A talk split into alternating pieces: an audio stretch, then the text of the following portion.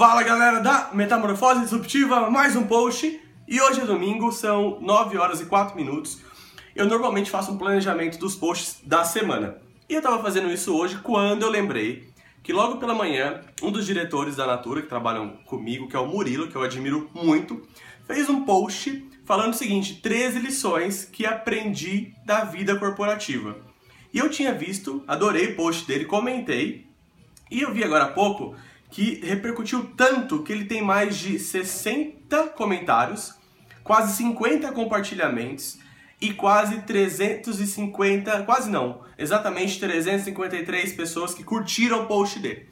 Então, como ah, tem uma questão de time, aproveitar o time, eu vou fazer o seguinte: hoje eu postaria sobre procrastinação. Eu vou fazer um post sobre isso durante a semana, porque algumas pessoas pediram para eu falar sobre isso. E hoje, em homenagem ao Murilo, porque ele, no momento de muita inspiração, escreveu coisas muitíssimo interessantes para a gente refletir sobre o ambiente de trabalho. Então, lá vão, ou lá se vão, as 13 lições que ele aprendeu sobre o mundo corporativo. A primeira delas é: procure se cercar dos que se arriscam. Cuidados demais produzem jogos 0 a 0. Ou seja, tem que ter um, um, uma pitada de risco aí. 2. Os dados são tão importantes quanto a sensibilidade.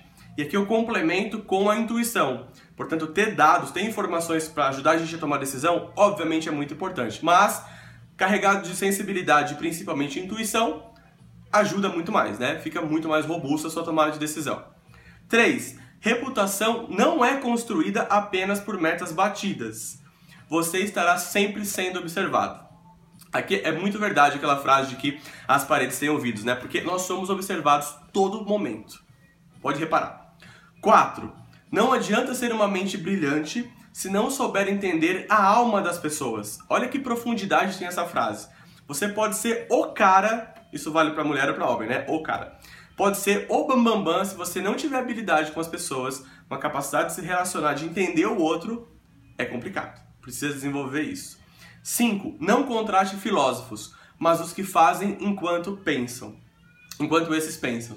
Ou seja, obviamente é muito importante ter gente que pensa, que filosofa, tem um, um, um traz para discussão elementos diferentes dos tradicionais. Agora, tem que sair do campo da imaginação das ideias e executar, botar para fazer, vai lá e faz. 6. Seja generoso. Você também vai precisar da generosidade alheia. Óbvio, né? E é, e é muito gratificante também. 7. Ajude a criar um ambiente leve.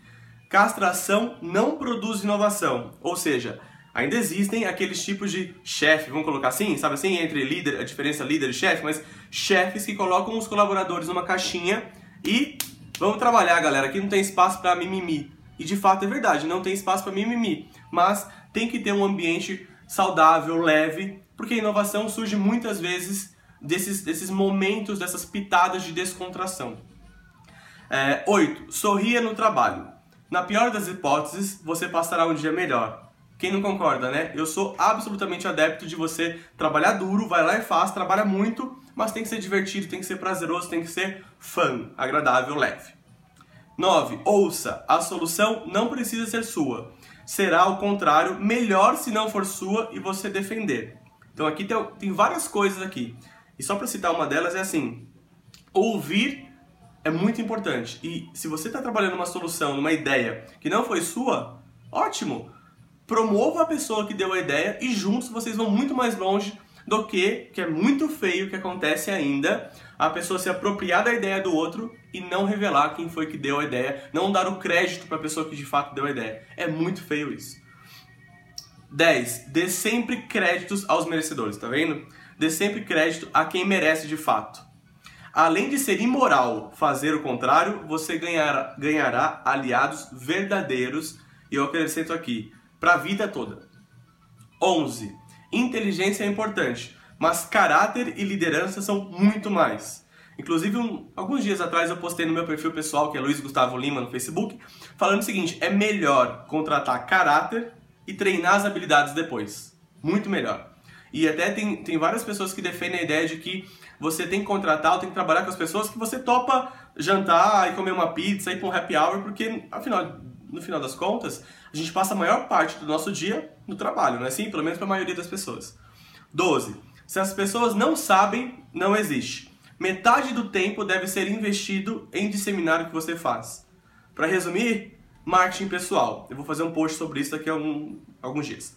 E 13, a última coisa é: se alguém te disse que trabalho não pode ser um ambiente afetivo, esqueça isso. Trabalho é uma face da vida e eu concordo totalmente. Desde que quando eu comecei a trabalhar, como eu já falei, né, como cameloso, 14 anos, mas depois trabalhei numa empresa que é a Emerson, o tempo que eu fui engenheiro, até eu entrei na Natura e hoje trabalho no marketing. Ao longo dessa jornada, eu criei, tive, aconteceram muitas amizades e que eu carrego comigo até hoje. Então é muito bonito isso, é muito saudável e também ajuda ao clima, ao ambiente, a gente superar os desafios do dia a dia. Não é legal? Murilo, parabéns pela inspiração. Compartilhei aqui com quem acompanha a Metamorfose Disruptiva. E para todo mundo, uma ótima semana aí. Até o próximo vídeo. Tchau!